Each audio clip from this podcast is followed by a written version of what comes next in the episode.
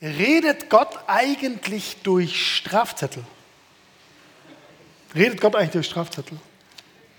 Ich habe hier ein wunderbares Exemplar meinerseits dabei, 23.10.2018. Tatbestand Überschreitung der Parkdauer. War so, an diesem 23.10. hatten wir ähm, Leitergebet der Evangelischen Allianz in Stuttgart. Ja, also könnt ihr euch so vorstellen, viele evangelische Gemeinden in Stuttgart sind in der Allianz vereinigt. Und einmal im Monat treffen sich alle Leiter, also nur verantwortliche Gurus ja, von irgendwelchen Werken oder Gemeinden oder so zusammen, um zu beten. Also erstmal zum Frühstücken, aber dann auch zum Beten. Und ich fuhr mit meiner Karre zum Leitergebet, ähm, gehe rein, bete ungefähr zwei Stunden und frühstücke auch zwei Stunden, komme raus und mein Auto erwartet mich so. Gucke ich diesen Strafzettel an und habe ich etwas in mir entdeckt. Ein Gedanke, der da war. Der Gedanke war so, Moment mal, ich gehe hier, um mit Männern Gottes zusammen zu beten. Ich mache was total Sinnvolles für Gott. Ich hänge mich rein, komm raus und habe einen Strafzettel im Auto. Kennt ihr solche Gedanken? Dass man dann so denkt, ey, das gibt's doch nicht. Da steckt ja ein bisschen dahinter. Wir denken oft, es gibt einen Zusammenhang zwischen dem, wie wir uns verhalten und dann erwarten wir irgendwas, was jetzt Gott dann damit macht. Kennst du das? Gibt es auch andersrum. Ne? Gibt es nicht nur, ich habe gebetet jetzt habe ich einen Strafzettel, was soll die Scheiße, sondern es gibt es auch andersrum. Ich habe nicht gebetet ähm, und deshalb ist jetzt irgendwas passiert oder so. Also den Zusammenhang machen wir manchmal auch auf. Dahinter steckt ja so eine Denkweise, nämlich, dass Gott verantwortlich ist eigentlich für mein Schicksal. Wenn ich mich gut verhalte, ergeht es mir gut. Wenn ich mich dumpfbackig verhalte, trifft mich der Zorn, die Strafe Gottes. Und wir kennen ja auch alle diesen Satz, ne? Kleine Sünden straft der liebe Gott sofort. Kleine Sünden straft der liebe Gott sofort. Was wir nicht sagen, wenn wir den Satz sagen, ist, Große Sünden straft er wahrscheinlich später. Das schwingt ja da so ein bisschen mit. Kennst du das? Kennst du diese Denkweise? Klar, du würdest heute wahrscheinlich sagen, nein, das stimmt doch alles nicht. Nee, nee, so kann man das nicht sagen, Börner, vergiss es. Aber ich glaube, letzten Endes steckt es in jedem von uns ein bisschen drin. Dass wir denken, das, wie wir uns verhalten, hat einen Einfluss auf unser Schicksal von Gott her. Jetzt sind Strafzettel eine Sache, aber dieser Zusammenhang zwischen Schicksal und Gott, der steckt nicht nur in uns drin, sondern der steckt auch in unserer Gesellschaft drin. Indonesien, 9. Oktober 2018, vor ein paar Wochen, Riesenerdbeben mit Riesen-Tsunami. Mehr als 2000 Menschen sind bei dieser Naturkatastrophe ums Leben gekommen. Weitere 5000 gelten heute noch als vermisst. Ganze Städte wurden da dem Erdboden gleichgemacht. Und die Bildzeitung schreibt am nächsten Tag das hier. Es gibt in Indonesien religiöse Fanatiker, die haben die Schuldfrage nach dem Warum für sich schon geklärt. Die sagen, die Homosexuellen sind schuld. Die alte Frage nach der Strafe Gottes. Das betrifft ja Strafzettel oder indonesische Tsunamis. Ich möchte heute mal mit dir dieser Frage nachgehen. Was ist denn, wenn es auch die großen Themen meines und deines Lebens betrifft? Also welches Gottesbild haben wir denn, was diesen Zusammenhang zwischen dem, was ich mache und wie Gott darauf reagiert, betrifft? Ich muss sagen, Leute, ich bin heute richtig wieder mal angefeuert für diesen Bibeltext, der vor uns liegt. Ich habe in der Vorbereitung wieder was richtig Geiles entdeckt und das möchte ich euch heute an diesem Abend nicht vorenthalten. Wir befinden uns ja gerade in unserer Predigtreihe weiter. Ähm, und es ist so, der Zusammenhang ist der, wir folgen dem Propheten Elia durch das erste Königebuch und zu der Zeit, in der wir uns jetzt gerade befinden, da herrscht eine große Dürre im Land die Elia verursacht hat. Der hat gesagt, es soll nicht mehr regnen, bis das Volk wieder den richtigen Gott anbetet und so. Und letzte Woche war dann die Stelle, in der Elia quasi über Airbnb ein, äh, ein Zimmer bucht bei einer Witwe. Ja? Erinnert euch, letzte Woche hat dann Elia sogar in diesem, in dieser Wohngemeinschaft mit der Witwe, Mehl und Öl vermehrt, damit die Witwe und ihr Kind und er selber auch, der Prophet, sich ernähren konnten, obwohl eine Dürre herrschte. Ja, an der Stelle sind wir letzte Woche angekommen für Elia und die Witwe, bei der er jetzt gerade also zu Gast ist, ist das zunächst dringende Problem gelöst. Die haben also wieder Nahrung. Die wurden dank Gottes Hilfe wundersam versorgt. Und jetzt kommt also der nächste Abschnitt. Elias immer noch bei der Witwe. Was passiert jetzt? Ich möchte es heute mit dir folgendermaßen machen. Wir gehen zuerst einmal den ganzen Text durch, also nicht so wahnsinnig viele Verse. Ich lese dir den einmal am Stück vor. Und danach stürzen wir uns so äh, in die einzelnen Verse rein. Der Abschnitt, bei dem wir uns gerade befinden, ist das erste Königebuch, Kapitel 17, die Verse 17 bis 24. Wer mag, kann gerne seine Bible-App öffnen und mitlesen. Ich lese aber auch einmal vor. Da heißt es, und nach diesen Geschichten wurde der Sohn dieser Frau, seiner Hauswirtin, krank. Und seine Krankheit wurde so schwer, dass kein Odem mehr in ihm blieb. Und sie sprach zu Elia, was habe ich mit dir zu schaffen, du Mann Gottes? Du bist zu mir gekommen, dass meiner Sünde gedacht und mein Sohn getötet würde. Er sprach zu ihr, gib mir deinen Sohn. Und er nahm ihn von ihrem Schoß und ging hinauf ins Obergemach, wo er wohnte, und legte ihn auf sein Bett und rief den Herrn an und sprach, Herr mein Gott, tust du sogar der Witwe, bei der ich ein Gast bin, so Übles an, dass du ihren Sohn tötest. Und er legte sich auf das Kind dreimal und rief den Herrn an und sprach, Herr mein Gott, lass das Leben in dies Kind zurückkehren. Und der Herr erhörte die Stimme Elias und das Leben kehrte in das Kind zurück. Und es wurde wieder lebendig. Und Elia nahm das Kind und brachte es hinab vom Obergemach ins Haus und gab es seiner Mutter und sprach, siehe, dein Sohn lebt. Und die Frau sprach zu Elia, nun erkenne ich, dass du ein Mann Gottes bist und des Herrn Wort in deinem Munde ist Wahrheit. Was gäbe es für wundervolle Auslegungsmöglichkeiten für diesen Bibelabschnitt? Was für eine coole Wundergeschichte, oder? Bisschen wie letzte Woche. Letzte Woche hat Elia geschafft, dass sich das Mehl im Haushalt und das Öl vermehrte. Jetzt erweckt er ein Kind zum Leben. Man könnte sagen, Gebet hilft, ne? ist auch eine Auslegungsmöglichkeit. Er betet ja, gell? und dann auf einmal kehrt das Leben zurück in diesen Sohn. Oder man könnte sagen, Dritte Auslegungsmöglichkeit, man muss sich dreimal auf ein Kind drauflegen, man muss irgendeine magische Handlung machen, damit die wieder zum Leben erweckt werden. Leute, bitte lest nicht so die Bibel, sondern lest doch die Bibel so, dass ihr schaut, in was für einem Kontext befinden wir uns denn, in was für einem Zusammenhang. Was war denn neu damals? Was hat denn die Leute damals gebracht, diese Geschichte aufzuschreiben? Warum fanden die das denn so wichtig? dass wir es bis heute noch lesen. Welche Box, in der damals geglaubt wurde, welche Box wurde denn auf einmal hier gesprengt? Welchen Schritt geht Gott mit den Menschen der Geschichte weiter? Das sind die Fragen, die wir an Bibeltexte stellen müssen. Heute sage ich dir, wir werden was richtig Gutes entdecken und ich glaube auch, wir werden was richtig Relevantes entdecken. Nicht nur für die Leute damals, sondern auch für dein und mein Leben. Ich finde es richtig bewegend, was Gott durch diese Geschichte uns heute Abend zeigen möchte. Ich möchte mit dir jetzt durch den Text durchgehen, Vers für Vers, und überschreibe den ersten Punkt mit dem Titel Ein Text, der in die Weite führt. Alle bereit? Jawohl. Vers 17 geht so los. Und nach diesen Geschichten wurde der Sohn dieser Frau, seiner Hauswirtin, krank und seine Krankheit wurde so schwer, dass kein Ode mehr in ihm blieb. Nach all diesen Geschichten, wir können auch sagen, nach all diesen Wundern, nach all dem Positiven, was die Witwe erlebt hat mit Elia, ne, dass er das Mehl und das Öl vermehrt hat, nach all diesen Geschichten muss sie jetzt so einen Schicksalsschlag erleben.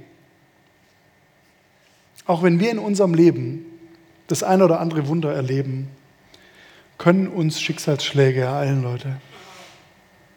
Und das, was hier passiert, ist so ziemlich das Schlimmste, was es gibt. Ne? der Tod vom eigenen Kind.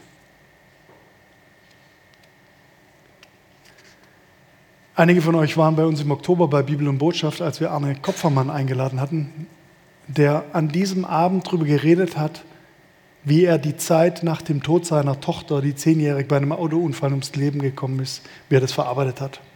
Wer nicht beim Bibel- und Botschaftabend war, hört sich bitte unbedingt den Podcast noch an. Ich glaube, wir können sehr viel darüber lernen, was bedeutet es, mit Schicksalsschlägen im Leben umzugehen und auch was bedeutet es, einen Weg der Trauer zu gehen. Die Witwe erlebt hier, dass ihr Kind stirbt. Die muss im absoluten Schock gewesen sein. Erzählt der Text gar nicht so richtig. Was er auch nicht erzählt, ist, dass natürlich nicht nur im Prinzip das Kind starb, sondern eigentlich starb damit auch die Altersversorgung dieser Frau. Also es war nicht nur jetzt irgendwie natürlich ein persönlicher Verlust, sondern für die war auf einmal auch ihre komplette Zukunft weg, ihre komplette Existenz weg. Es war damals so. Ne? Wenn dein Kind sich nicht um dich kümmern konnte, gab es halt niemanden, der sich um dich kümmert.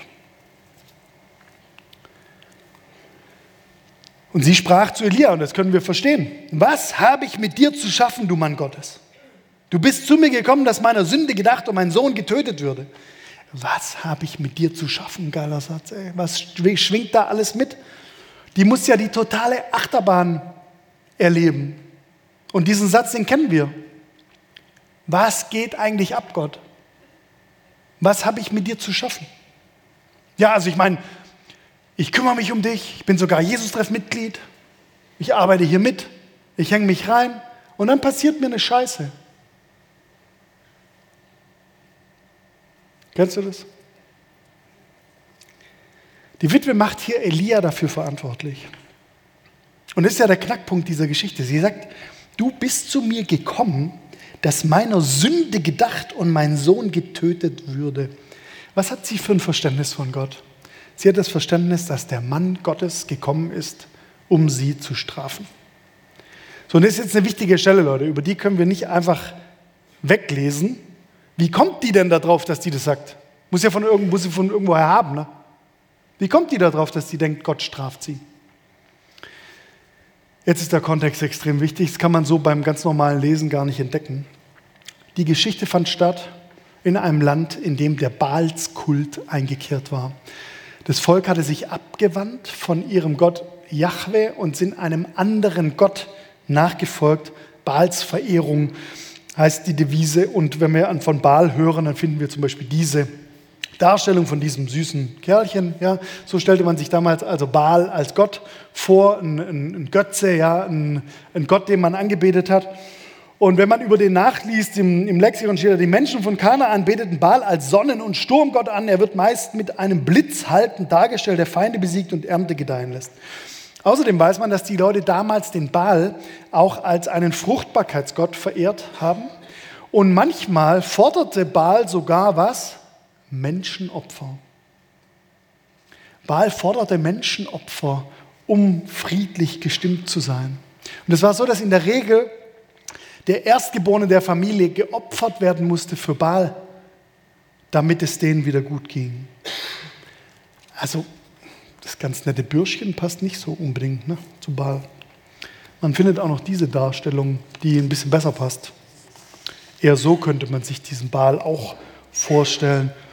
Man könnte sagen, wenn du wolltest damals, dass dein Leben gut läuft, dann solltest du dich aber um friedlichen Baal kümmern, sage ich dir.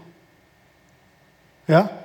Also wenn du wolltest, dass es dir gut ergeht, dann musst du dich ganz schön reinhängen, damit der Baal sich um dich kümmert. Sonst gab es richtig auf die Fresse. Das war der Kontext, in dem die Witwe damals lebte. Die hatte nämlich ein Gottesbild von einem strafenden Baal. Und deswegen sagt sie natürlich, du bist zu mir gekommen, dass meiner Sünde gedacht und mein Sohn getötet würde. Das Wort, was Luther hier mit Sünde übersetzt, übrigens auf Hebräisch, das könnten wir auch noch übersetzen mit Verderbtheit. Verderbtheit, Verdorbenheit. Ja, die Witwe sagt, wegen meiner Verdorbenheit wegen meiner Verderbtheit werde ich jetzt von dir gestraft. Was diese Verdorbenheit, was die Schuld war, das wissen wir nicht, das sagt sie nicht. Aber die Frau war sich dieser Verdorbenheit irgendwie bewusst. Und dann passt es natürlich zu ihrem Gottesbild, war für sie ganz normal zu denken, dass Gott sie deswegen straft. Die dachte nämlich, wenn ich mich gut verhalte, ergeht es mir gut. Wenn ich mich dumpfbackig verhalte, dann trifft mich der Zorn Gottes. Denken wir nicht auch manchmal so?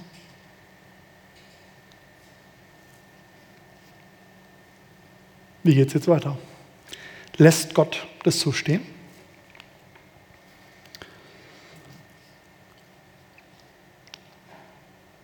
Er, Elia, sprach zu ihr, Gib mir deinen Sohn. Und er nahm ihn von ihrem Schoß und ging hinauf ins Obergemach, wo er wohnte, und legte ihn auf sein Bett. Obergemach, komisches Wort, da ne, muss man sich erstmal klar machen, wie das damals aussah. Wahrscheinlich waren damals alle Häuser eingeschossige Bungalows. Ja? Also die hatten quasi nur ein Stockwerk.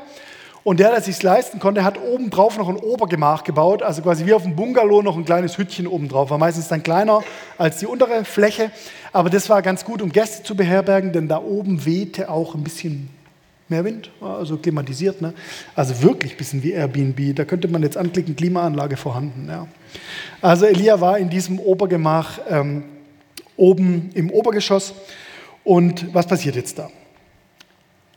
Er rief den Herrn an und sprach, Herr mein Gott, tust du sogar der Witwe, bei der ich ein Gast bin, so Übles an, dass du ihren Sohn tötest? Interessant, ne? Elia glaubt auch an einen Zusammenhang zwischen dem Tod des Kindes und Gott. Aber wir merken auch, in seinem Gottesverhältnis ist Raum für Klage. Der klagt Gott an. Der ruft, der fragt, der empfindet Empathie mit dieser Witwe. Und Elia leidet irgendwie selber jetzt unter diesem Schicksal. Und er legte sich auf das Kind dreimal und rief den Herrn an und sprach, Herr mein Gott, lass das Leben in dieses Kind zurückkehren. Also dreimal über ein Kind drüberlegen. Wie soll ich mir das vorstellen? Das hier dreimal steht, wird auch nicht näher erklärt. Merkst du mal? Ich glaube, wir kommen später noch kurz mal drauf zurück. Und der Herr er hörte die Stimme Elias und das Leben kehrte in das Kind zurück und es wurde wieder lebendig. What? Was für eine Wendung. Was für eine unerwartete Wendung in dieser Geschichte. Das war ja neu. Jahwe, der Geber des Lebens, lässt das Leben in dieses Kind zurückkehren. Und interessanterweise ist es so wichtig mit dem Leben, dass gleich zweimal da steht. Und das Leben kehrte ins Kind zurück und es wurde wieder lebendig. Ja, zweimal das Gleiche gesagt. Ist auch auffällig.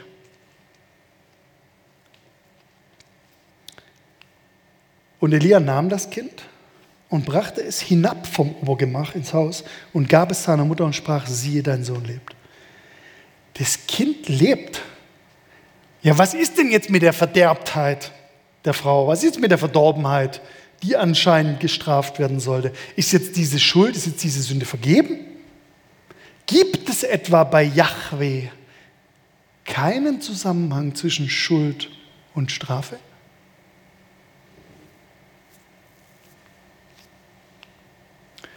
Und die Frau sprach zu Elia, nun erkenne ich, dass du ein Mann Gottes bist und des Herrn Wort in deinem Munde ist Wahrheit. Dass die Frau jetzt natürlich überglücklich war, das können wir uns vorstellen, ist relativ sicher, wird hier nicht erwähnt. Wahrscheinlich, weil es für den Schreiber gar nicht so wichtig war, was es jetzt für sie persönlich bedeutete. Was aber wichtig war, war die geistliche Bedeutung. Also was passiert jetzt hier in diesem Gottesverhältnis? Sie sagt, nun erkenne ich, du bist ein Mann Gottes. Interessanterweise sagt sie das ganz am Anfang der Geschichte auch schon. Also das hat sich nicht geändert. Sie nennt Elia ja Mann Gottes am Anfang und am Ende.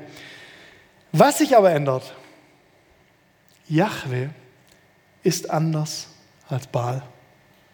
Ihr Gottesbild muss sich jetzt ändern. Es sieht so aus, als würde der wahre Gott gar nicht strafen. Ein Text, der in die Weite führt. Eine Geschichte, die damals diese Witwe in die Weite führt. Und ein Text, der uns heute in die Weide führt. Wenn wir vorher denken, Gott straft meine Verdorbenheit mit Tod, dann können wir jetzt denken, Gott begnadet meine Verdorbenheit mit Leben. Gott begnadet meine Verdorbenheit mit Leben. Die Frau erkennt, der Gott, der ihr hier begegnet, ist irgendwie so ganz anders als ihr bisheriges Bild, als ihr bisheriges Bild von Baal. Und ihr Gottesbild wird irgendwie äh, weicher und auch weiter und irgendwie freundlicher.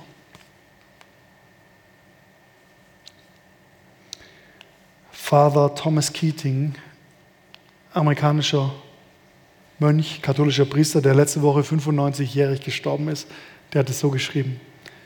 The spiritual journey is a process of dismantling the monumental illusion that God is punitive or absent. Die geistliche Reise ist ein Demontageprozess der gewaltigen Illusion, dass Gott strafend oder abwesend sei. Dismantling, geiles Wort, so irgendwie Entmantelung, Abbau, Demontage von diesem Bild, das wir wahrscheinlich alle haben, dass Gott strafend oder abwesend ist.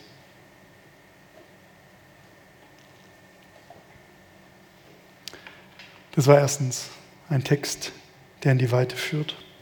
Zweitens, ein Gott, dem ich vertrauen kann.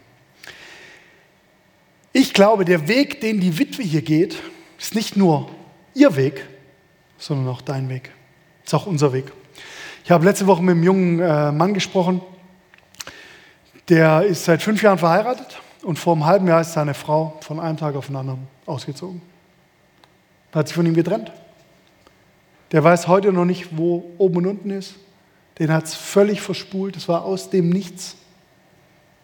Lebt jetzt mit dieser Trennung, weiß aber nicht, was er mit sich anfangen soll. Und der hat mich gefragt, Tobi, warum eigentlich ich? Warum ich?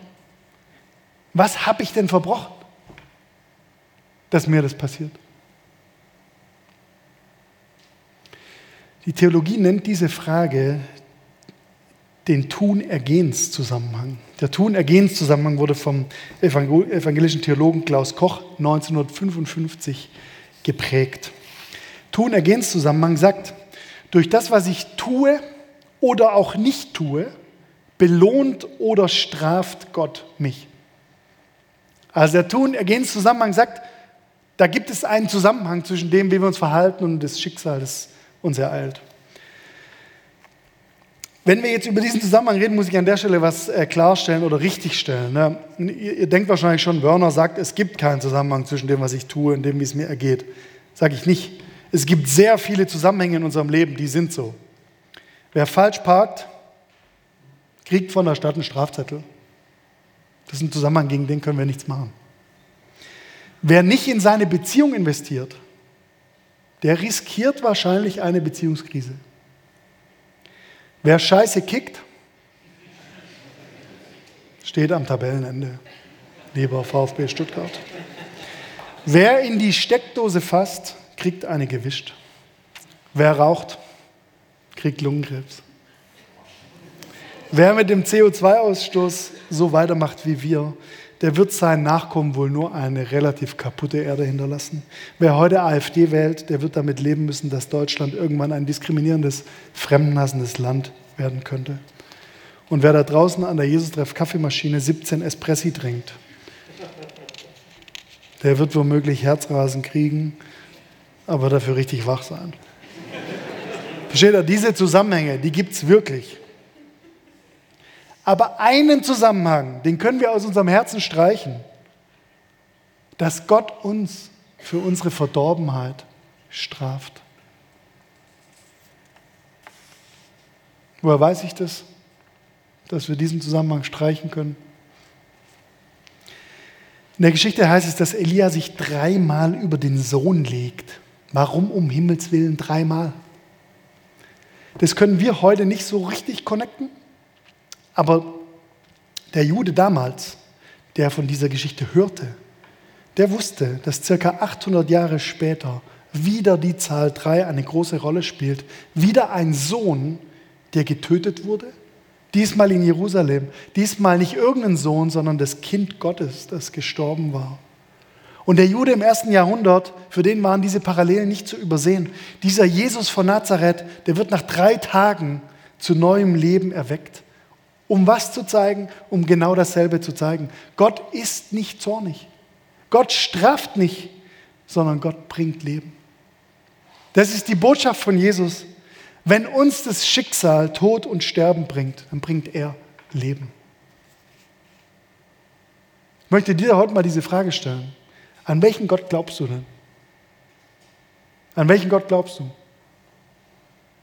An den strafenden Gott mit dem Tun-Ergehens-Zusammenhang?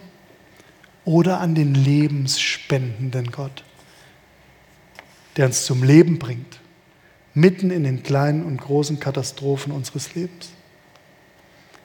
Baal löst Angst aus, Furcht vor der Strafe, Furcht vor Kindesopfer. Und Yahweh bringt Leben zurück. Ich glaube, genau das ist bei Jesus passiert. Jesus hat ja nicht die Einstellung des Vaters gegenüber uns verändert, sondern hat unsere Einstellung gegenüber dem Vater verändert. Jesus hat nicht die Einstellung Gottes gegenüber uns verändert, sondern er hat unsere Einstellung gegenüber Gott verändert. Warum ist es wichtig?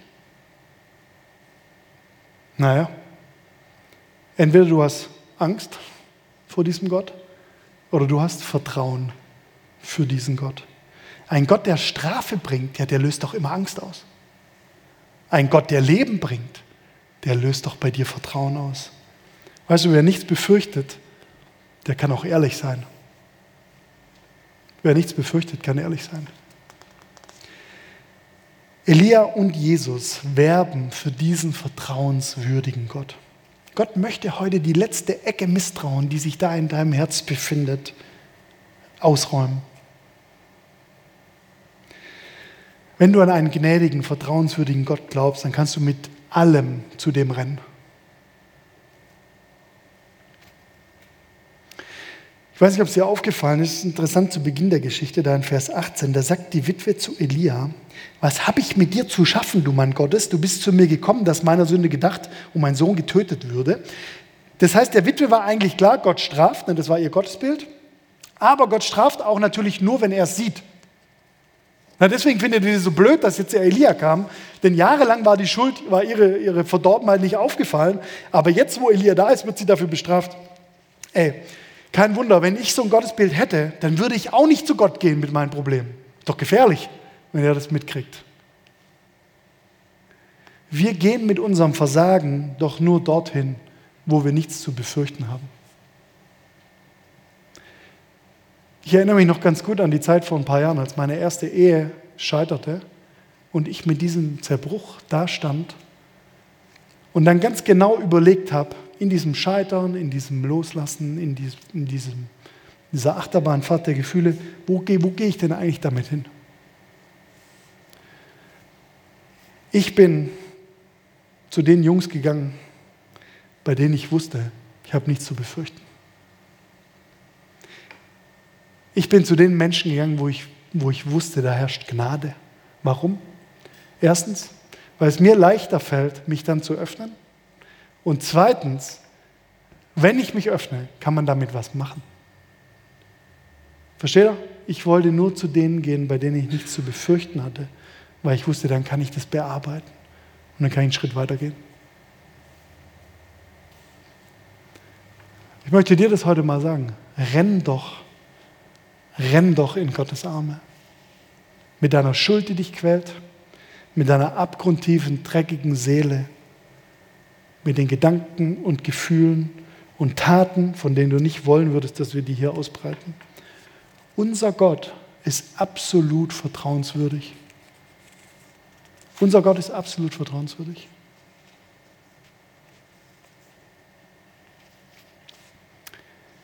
Wie können wir das konkret umsetzen in unserem Alltag? Ich habe als dritten Punkt eine Witwe, die uns Schritte lehrt. Erst wollte ich den nennen, die Schritte der Witwe. Jo. Das ist halt so gut reimt, ja, aber jetzt habe ich mal gemacht, eine Witwe, die uns Schritte lehrt. Hört sich ein bisschen eloquenter an. Ne? Die Schritte der Witwe, die können wir von heute, glaube ich, mitnehmen. Und da lade ich dich dazu ein, wenn dir gerade in deinem Leben etwas so vorkommt wie eine Strafe Gottes, wenn du denkst, dieser Umstand oder dieser Schicksalsschlag oder diese Herausforderung, vor der ich gerade stehe, das, das äh, sieht extrem aus wie eine Strafe Gottes, dann kannst du von der Witwe was lernen. Wenn du am schwersten Tag deines Lebens zu Gott kommen kannst, dann kannst du an jedem Tag deines Lebens zu Gott kommen. Ne? Wenn die Witwe am schwersten Tag ihres Lebens zu Gott kommen kann, dann kann sie an jedem Tag ihres Lebens zu Gott kommen. Ich möchte dir kurz anhand von fünf Schritten zeigen, wie dein Prozess sein könnte, um ehrlich vor Gott zu werden, ihm zu vertrauen und auf ihn zuzugehen. Erster Schritt, Klage. In Vers 18 schreit die Witwe den Elia an, was habe ich mit dir zu schaffen, um Himmels Willen? Sie klagt ihn an, sie klagt Gott an für das, was ihr passiert ist. In unserem Gottesverhältnis ist Raum für Klage. Klage Gott an, genau mit den Sachen, die dir jetzt gerade Mühe bereiten. Zweiter Schritt, lass los. In Vers 19 lesen wir, wie die Witwe ihr totes Kind von ihrem Schoß dem Propheten übergibt. Sie lässt das los, wo sie gerade noch sagte, das ist doch die Strafe Gottes für mein Leben. Was könntest du heute in die Hände Gottes geben? Lass es los. Warte. Schon mal überlegt, was hat eigentlich die Witwe gemacht, während Elia mit dem toten Kind weg war? Der war ja da im Obergemach und sie war unten. Was da oben passierte, war für die Witwe nicht sichtbar. Was da oben passiert, ist für uns nicht immer sichtbar. Wenn du gerade in einer Wartesituation bist, in der sich nichts bewegt, dann halte durch. Bleib dran. Dieser Schritt ist nicht zu überspringen.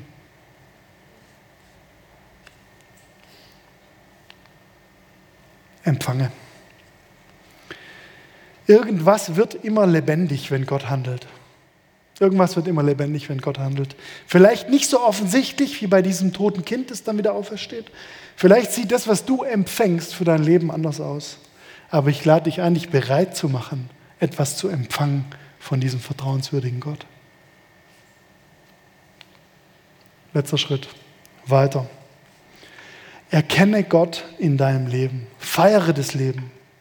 Der wahre Gott ist ein vertrauenswürdiger Gott. Du kannst ihm bedingungslos vertrauen, ohne Angst, ohne Vorbehalte. Dieser Gott steht dir positiv gegenüber, völlig wurscht, was in deinem Leben, Leben gerade so los ist.